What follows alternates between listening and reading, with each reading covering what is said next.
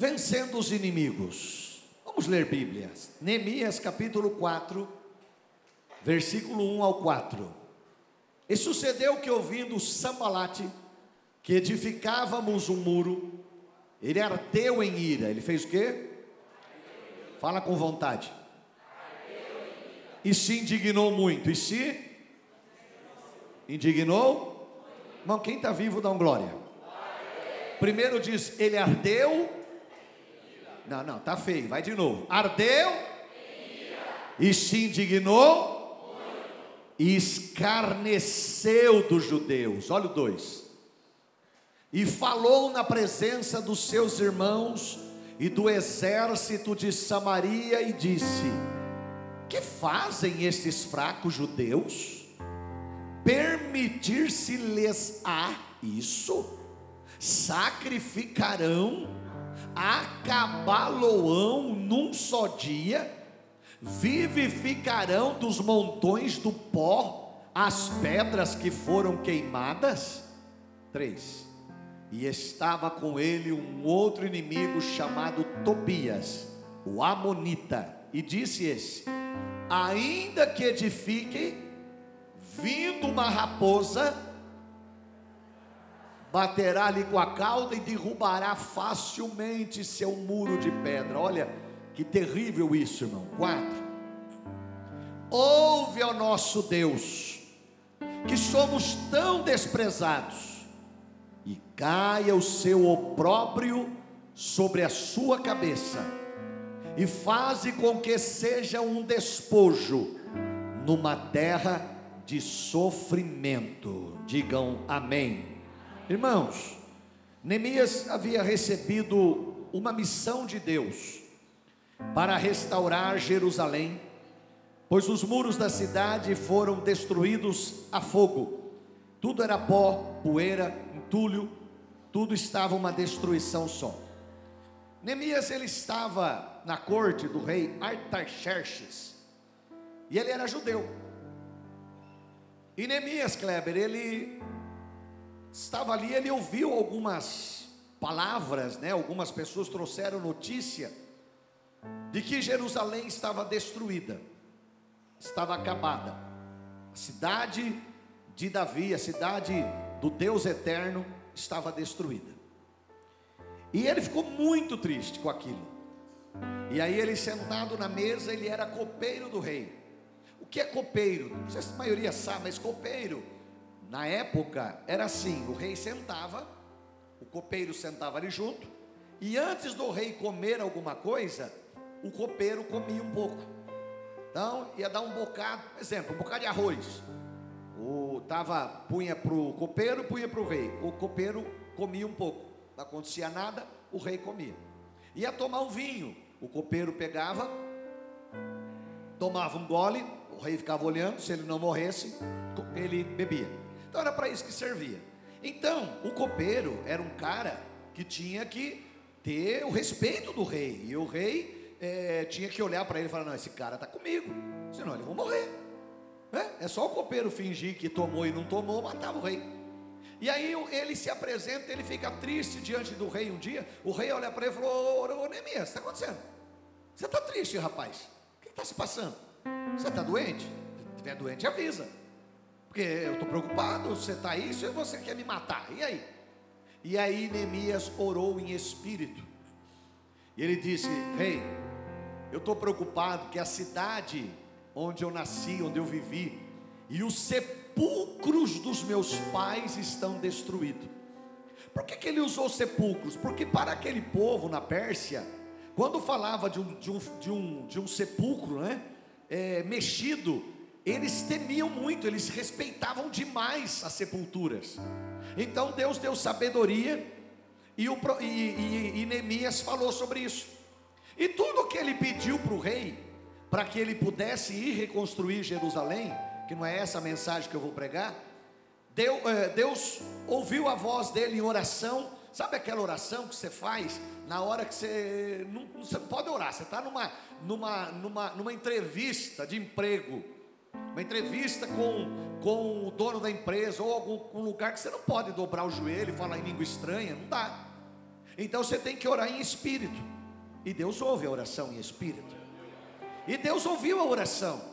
E tudo que Neemias pediu, o rei fez, permitiu que ele fizesse. Então, o texto diz que quando ele chega em Jerusalém, ele vê a cidade toda destruída, os muros que cercavam a cidade, muros enormes, poderosos, estava tudo no chão, queimado a fogo, não tinha mais porta, só tinha poeira, tinha poeira, sujeira, entulho, tinha mais nada. Quando ele viu aquela situação, Neemias ficou muito triste, e ele entregou tudo aquilo nas mãos de Deus, para que Deus desse condições e capacidade para ele reconstruir.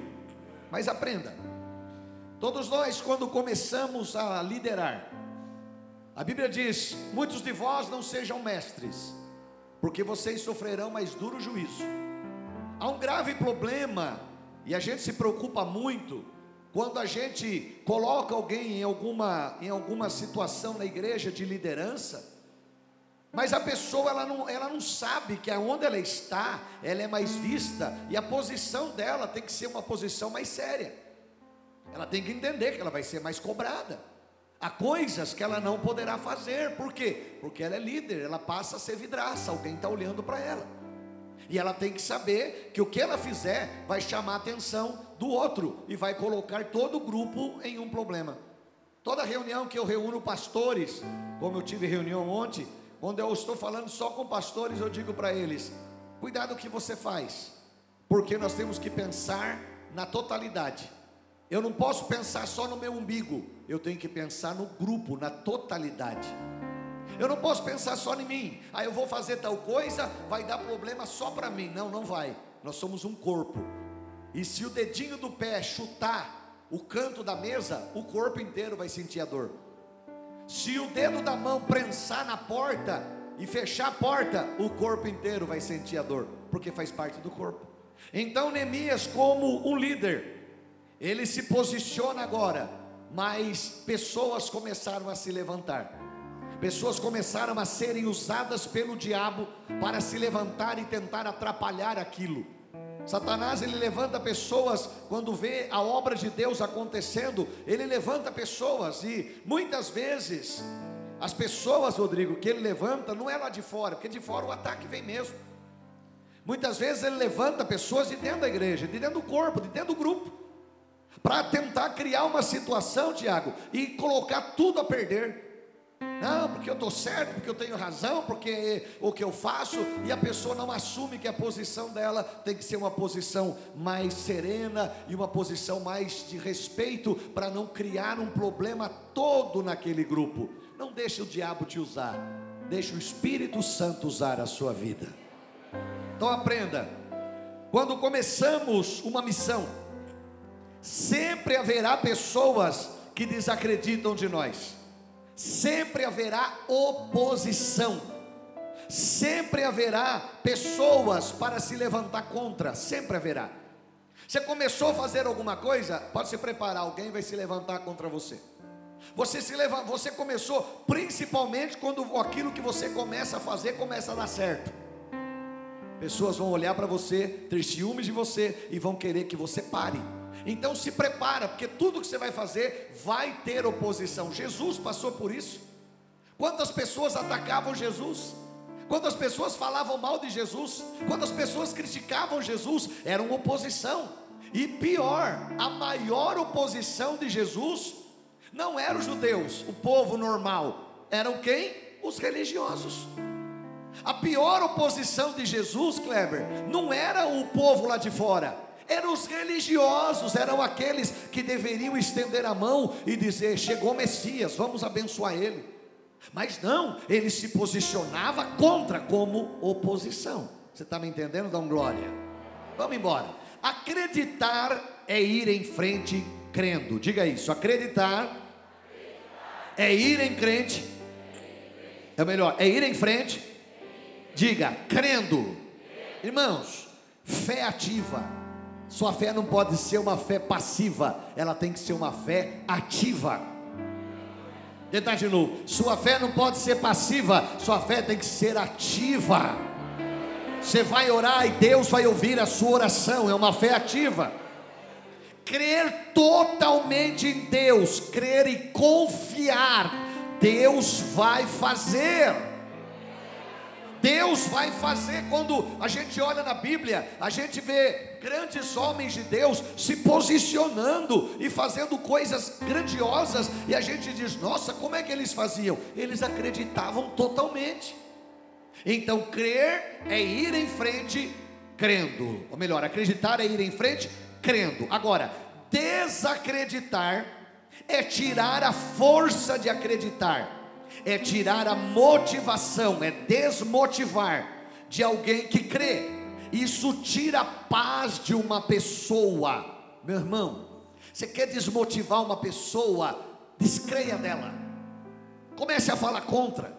Comece a agir contra, se posicione contra. Comece a semear coisas contra aquela pessoa. Do que você tem na cabeça, comece a semear. Isso vai desacreditar a pessoa. Sabe o que é uma pessoa motivada? Uma pessoa motivada diz que um pai tinha dois filhos. Um era motivado ao extremo, outro era desmotivado ao extremo. Um dia fizeram aniversário, os dois gêmeos fizeram aniversário de 15 anos. Para o desmotivado, o pai deu uma bicicleta linda, melhor da época. Bicicleta bacana, deu para o menino. Quando o menino recebeu a bicicleta, ele falou: Ah, pai, muito obrigado. Mas vou ter que pedalar esse negócio aí vai suar tudo. Quem que aguenta, pai? Então era uma pessoa desmotivada, ele viu algo bom, mas ele não conseguiu tirar algo bom dali.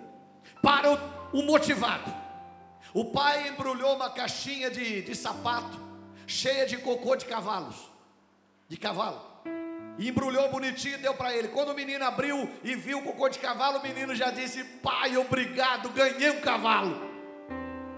E não era o cavalo, era só o cocô mas para ele, motivado, ele já se via andando num cavalo bonito para cima e para baixo.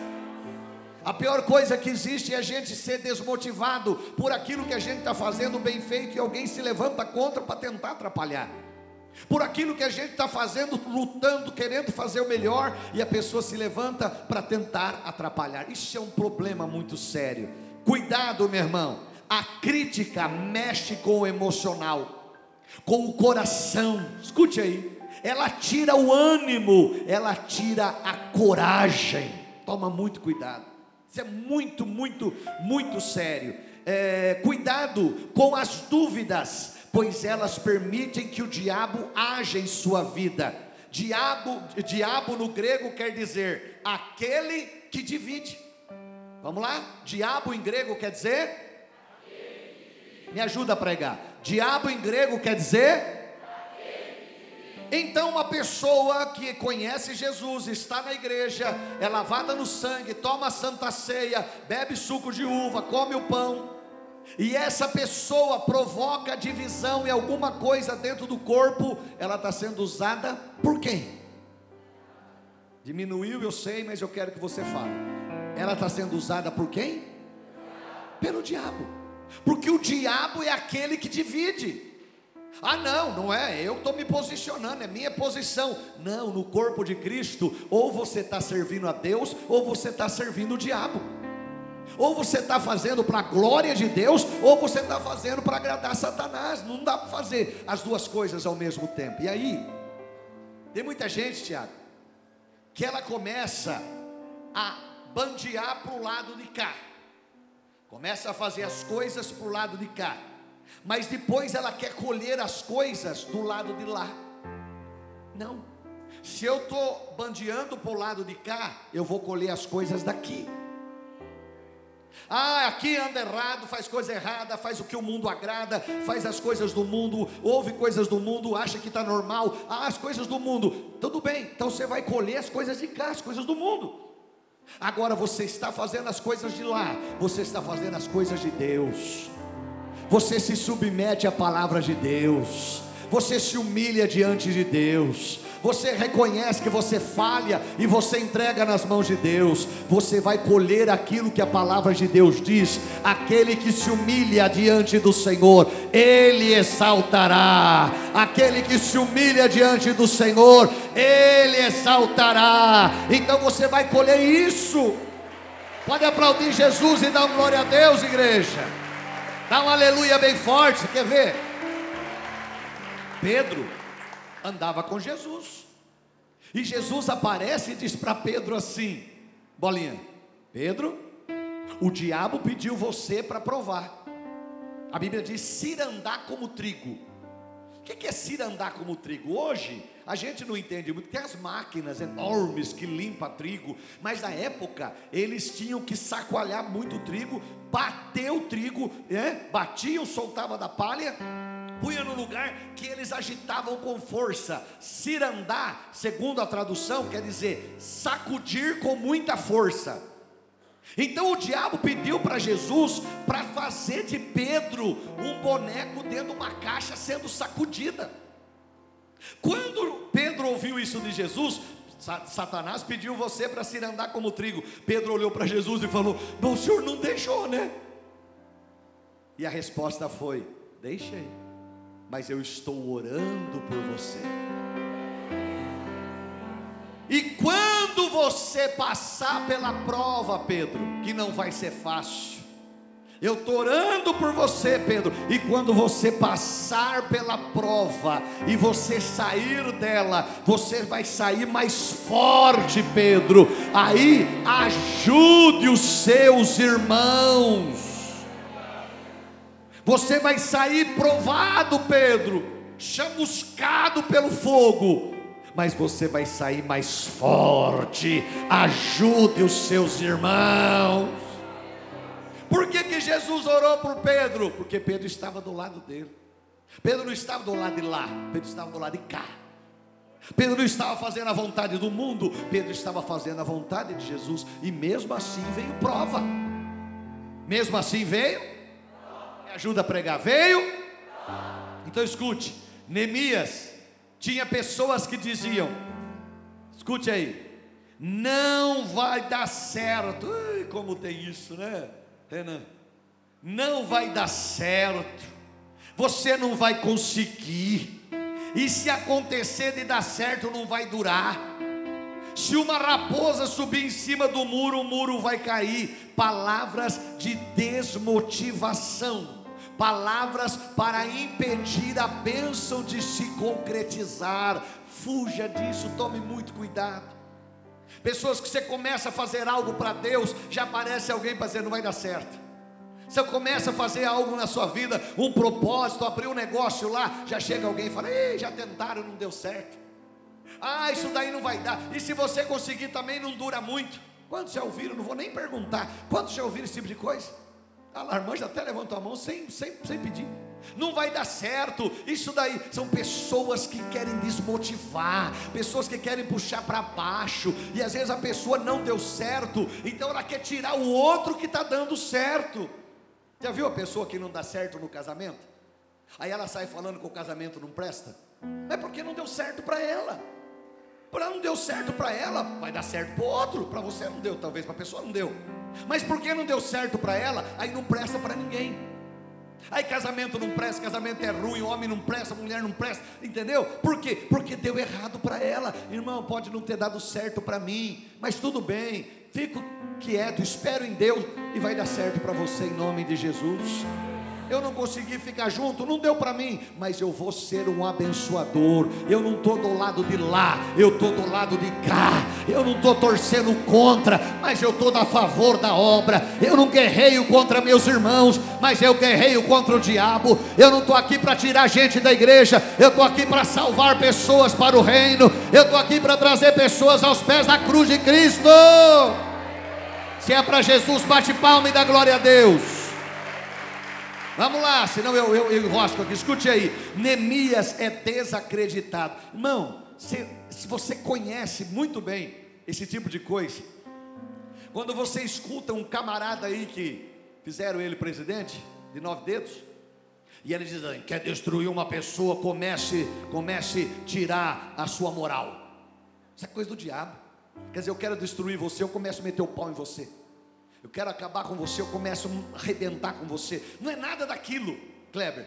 Não é nada daquilo, mas eu começo a te arrebentar. Então, escute aí, Neemias começou a ser, começaram a desacreditar Neemias. Neemias estava lá por um plano de Deus. Mas o diabo se levantou contra para tentar desacreditar ele para tirar uma imagem que ele estava lá para fazer algo de Deus. Neemias começa a ser desacreditado, mas não perde a motivação na palavra do Senhor para a missão que ele tinha para cumprir. Irmão, o que levou o endemoniado gadareno a ficar endemoniado e viver aquela situação no cemitério, eu acredito que talvez foi a desmotivação, foi desacreditaram ele, foi que ele deu brecha para o diabo entrar e ele acabou indo para o cemitério, cuidado para não dar brecha para o diabo. Hoje parece que está tudo bem, não, o que eu estou fazendo não tem problema, mas haverá um futuro. Eu, eu, eu, tenho dito que eu, que eu revelo, eu revelo é, futuro, irmã Cida. aprendi a revelar, sabia? Quer, quer saber futuro? Eu revelo facinho. Como é, pastor? Gálatas 6, 7. Deus, de Deus não se zomba. Tudo que o homem plantar, o que eu estou colhendo hoje, eu plantei ontem, o que eu vou colher amanhã, eu estou plantando hoje é o futuro. É engraçado que as pessoas fazem um monte de coisa errada, depois elas vão procurar os reveladores para revelar coisa boa. Já viu? A pessoa faz coisa tudo, tudo errado, e depois ela procura alguém, o um missionário A ou B, para ele revelar coisa boa. Não, não existe, eu revelo facinho na Bíblia. Gálatas 6,7. Deus não se deixa zombar, tudo que o homem plantar, certamente colherá. Dá um aleluia bem forte, igreja mais importante que as palavras contrárias que podem vir contra nós é Deus dizendo: vai que vai dar certo.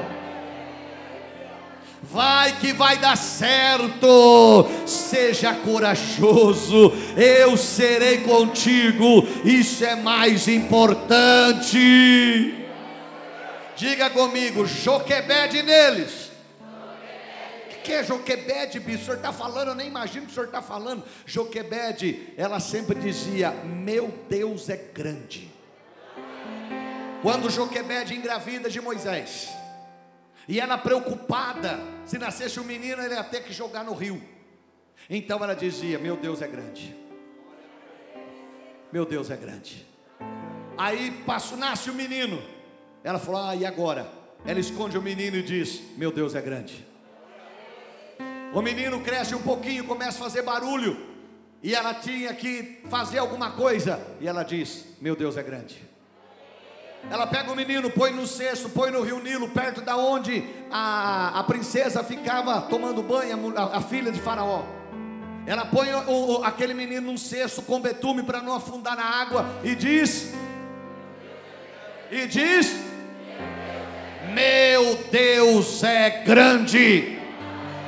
Quando profetizar em nome de Jesus que, que, que, que vierem profetizar contra você, que não vai dar certo, em nome de Jesus, diga: vai dar certo. Meu Deus é grande. O diabo não pode contra a minha vida. Meu Deus é grande. Quando as coisas parecem que vão dar errado, levante a sua cabeça e diga: Meu Deus é grande. Ele pode todas as coisas. Meu Deus é grande.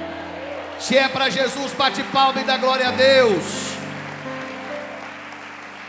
Dá uma olhadinha em Esdras, capítulo 10, versículo 4. Receba na sua vida.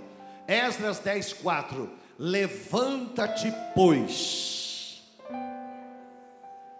porque te pertence este negócio, e nós, oh meu irmão. Kleber, você não tem noção. Quando você manda alguma coisa para mim e você diz, bispo, eu e minha família voltamos pelo Senhor. Nós seremos contigo. Esforça-te e faz assim. Meu Deus, olha, olha na, na nova versão internacional. Pode pôr, eu vou ler aqui. Levante-se. Esta questão está em Suas mãos, mas nós o apoiaremos. Tenha coragem e mãos à obra. Oh meu Deus, como é bom quando você encontra pessoas para dizer tá, tá difícil, estão te atacando, tá te perseguindo, estão fazendo o que desagrada, estão te chateando, mas conta comigo, conta comigo, eu estou do seu lado, vou te apoiar. Tenha coragem, bote a mão no arado sem olhar para trás. Vamos em frente. A seara é grande, poucos ceifeiros. O diabo derruba um aqui, derruba outra lá, vai derrubando, mas estamos juntos. Vai dar certo. Deus está no controle. Neemias disse Esdras: Levante-se, Neemias. Essa questão Deus pôs na sua mão, mas nós te apoiaremos, Neemias. Tenha coragem, Neemias, e mãos à obra. Oh, aleluia! Meu Deus! É bom ter gente para nos apoiar na hora da dificuldade. Sambalate e Tobias metendo pau em Neemias, mas levanta Esdras, o profeta, e diz: Estamos juntos. Está todo mundo parando, desistindo, querendo largar você sozinho. Estamos juntos. Estamos juntos. Você não está sozinho porque nós estamos juntos. Você não vai parar porque estamos juntos. Você não vai desistir porque estamos juntos. Ah, eu vou ler de novo isso aqui. Levante-se, Neemias. Levante-se, igreja em Itapetininga. Esta questão Deus pôs é na sua mão, mas nós estamos te apoiando. Tenha coragem, Neemias e bote a mão na obra, porque quando um para, Deus vai levantar outro, quando um desiste, Deus prepara outro. Ah, igreja, Deus está no controle.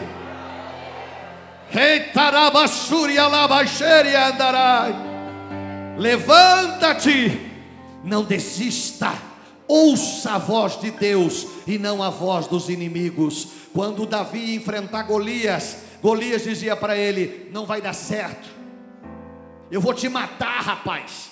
Não vai dar certo. Mas Deus dizia: Vai, Davi, vai que você vai vencer. Golias falava um monte de besteira para ele, Roger.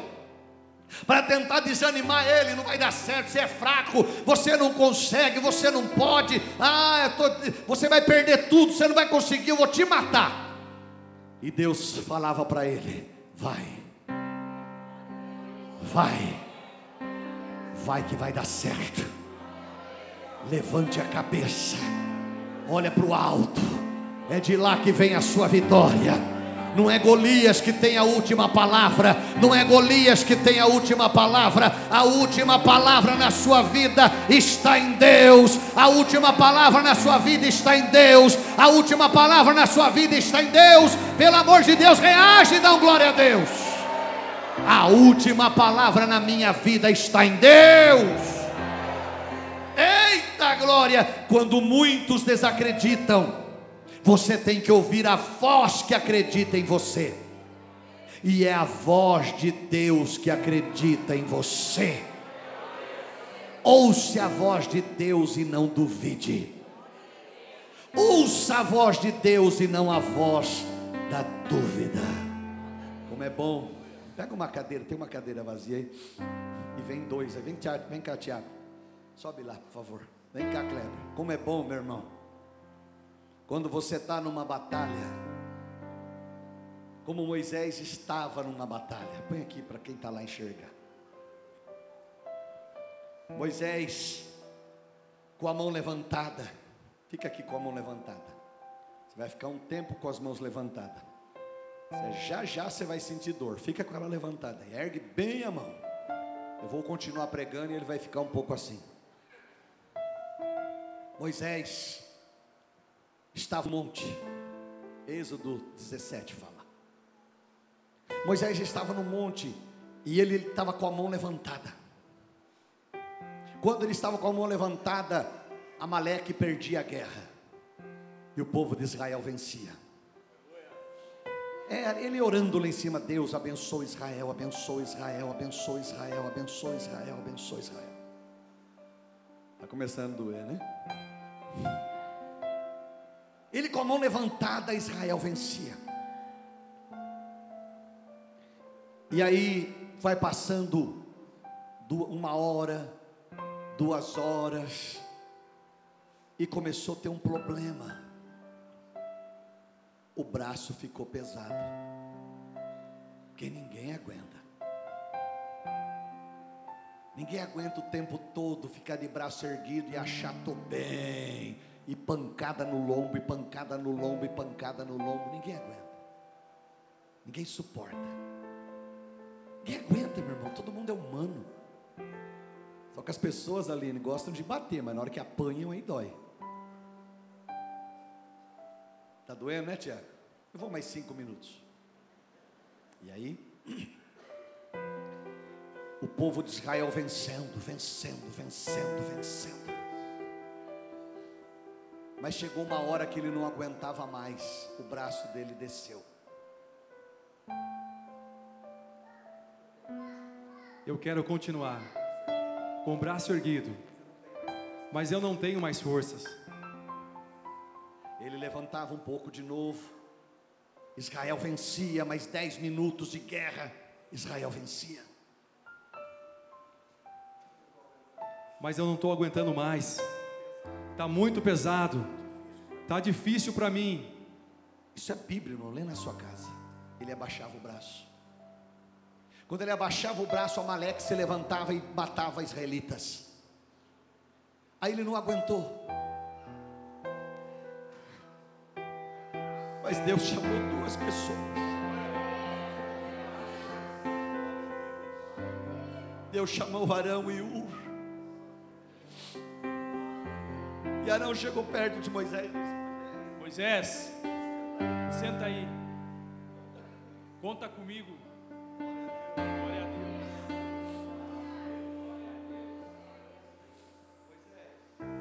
Moisés, senta aí, conta comigo. Você não está aguentando, Moisés, mas você não está sozinho. E a Bíblia diz que eles puseram uma pedra. Moisés se assenta na pedra. E eles não ficaram dizendo líder fraco. Eles não ficaram dizendo líder ruim líder grosso, líder malvado. Eles foram lá e seguraram uma, um numa mão, outro na outra. Conta comigo, Moisés. Tamo junto. Vamos vencer juntos. Sua vitória é minha vitória. Sua alegria é minha alegria. Sua bênção é minha bênção. Eu não desisto de você.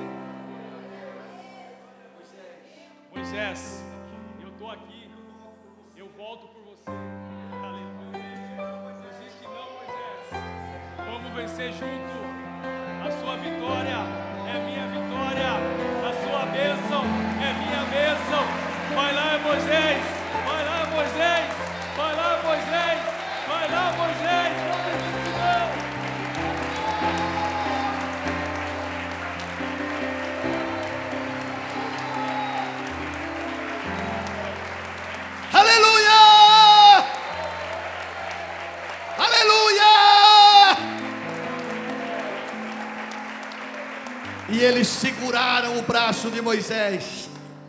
Será que ele. Obrigado, querido. Pode sentar. Você acha que eles não sentiram dores nos braços também? Sentiram. Você pensa que foi fácil segurar o braço de Moisés levantado? Que agora era o deles que estava apoiando, agora era o peso do braço deles e mais o peso do braço de Moisés. Mas estava lá, eles estavam dizendo, Esdras, capítulo 10, versículo 4, nova versão internacional. Moisés, levante-se. Essa questão está na sua mão, mas nós te apoiaremos. Tenha coragem, irmãos, à obra. Levanta, Moisés, nós vamos vencer esse negócio aí. Essa guerra não é só sua, esse problema não é só seu, essa luta não é só sua, essa humilhação você não vai passar sozinho. Nós estamos juntos nesse negócio aí, Moisés. Se Israel perder, nós vamos perder. Mas se Israel ganhar, nós vamos ganhar. Então vai lá, Moisés, segura aí o braço erguido. E a Bíblia diz que a guerra foi aquele dia inteiro. E eles sustentaram Moisés com o braço levantado. E Deus deu a vitória para Israel. Minha vitória é sua vitória. Minha derrota é sua derrota. Minha bênção é sua bênção. Minha tristeza é sua tristeza. Mas juntos nós vamos vencer. Aleluia! Dá glória a Deus, igreja. Obrigado, queridos. Neemias entendeu que aquela missão não era dele, mas era para a honra e glória do nome do Senhor.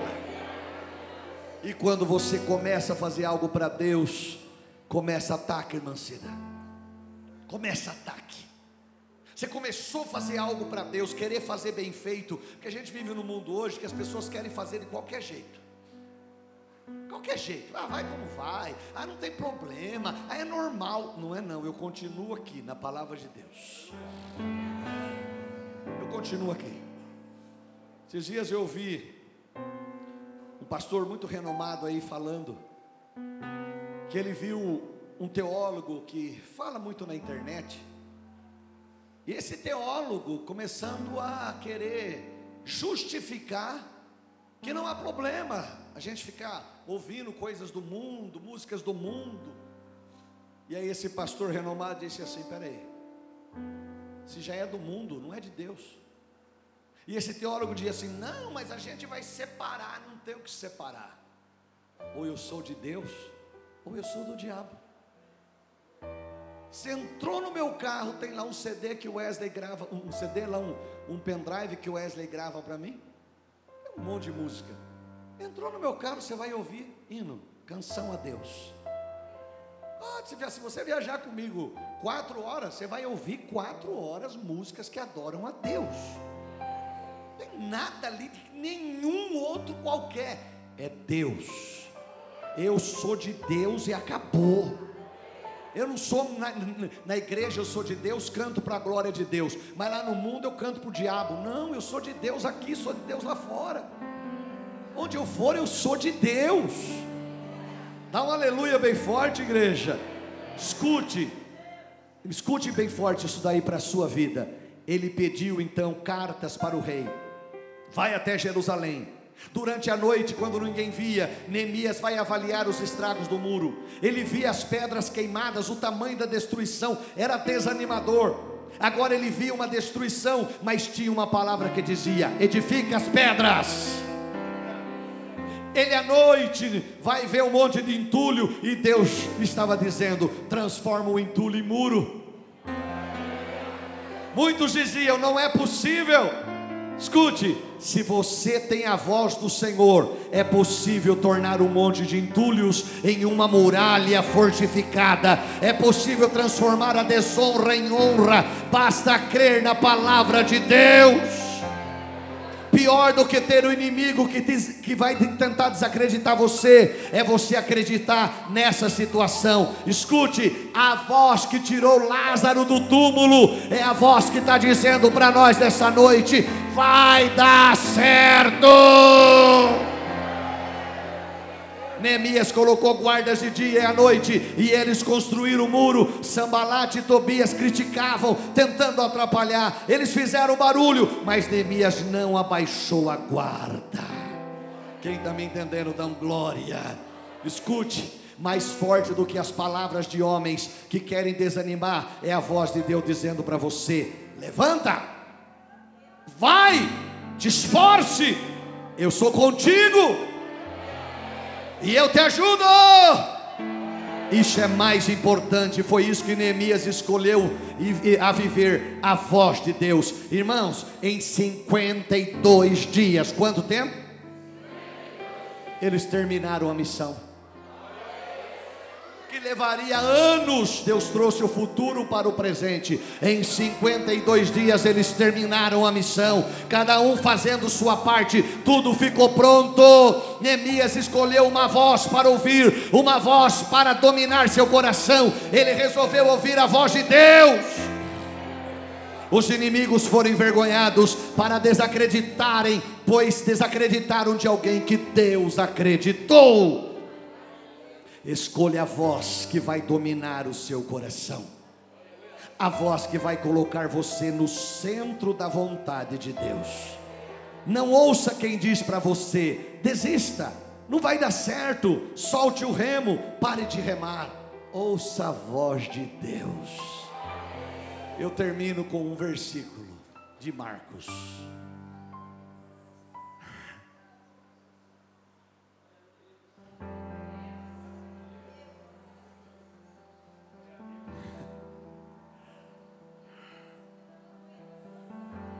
Maria vai até o túmulo.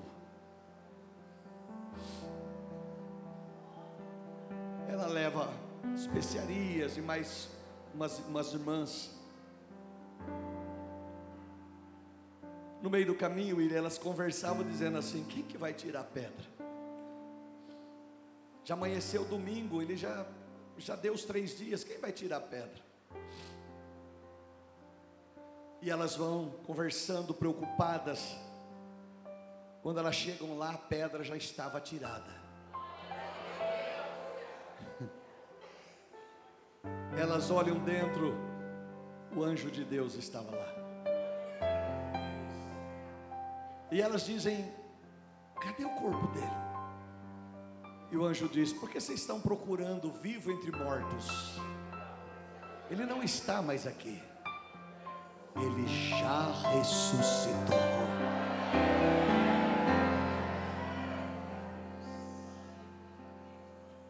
Disse para elas: Mas ide,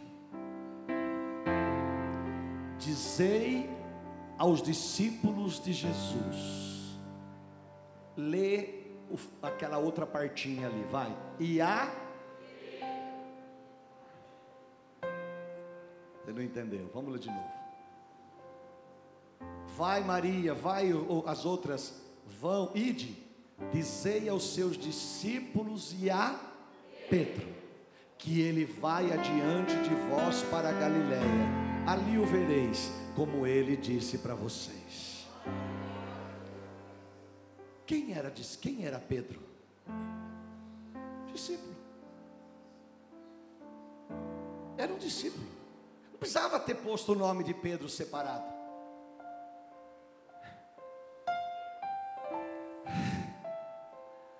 Por que, que Jesus fez isso?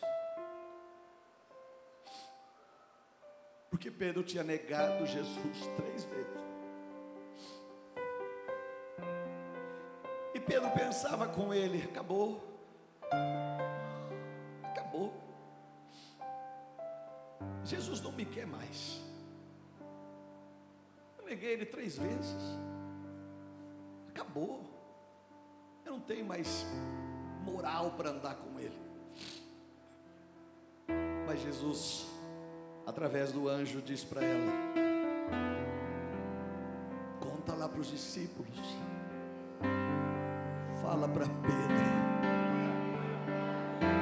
fala para Pedro que eu não desisti dele. Fala para Pedro, eu não desisti dele.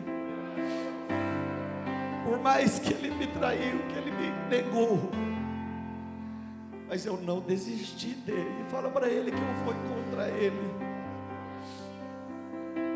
Quando Jesus encontra ele, eles comem, Jesus senta perto e diz: Pedro, tu me amas, tu sabes que eu te amo. Tu me amas, Pedro, tu sabes que eu te amo. Tu me amas, Pedro? Senhor, o Senhor sabe tudo, o Senhor sabe que eu te amo. Então, Pedro, usa isso para cuidar das pessoas. Porque Jesus perguntou três vezes que Jesus estava perdoando as três negações de Pedro. Ele não desistiu de você.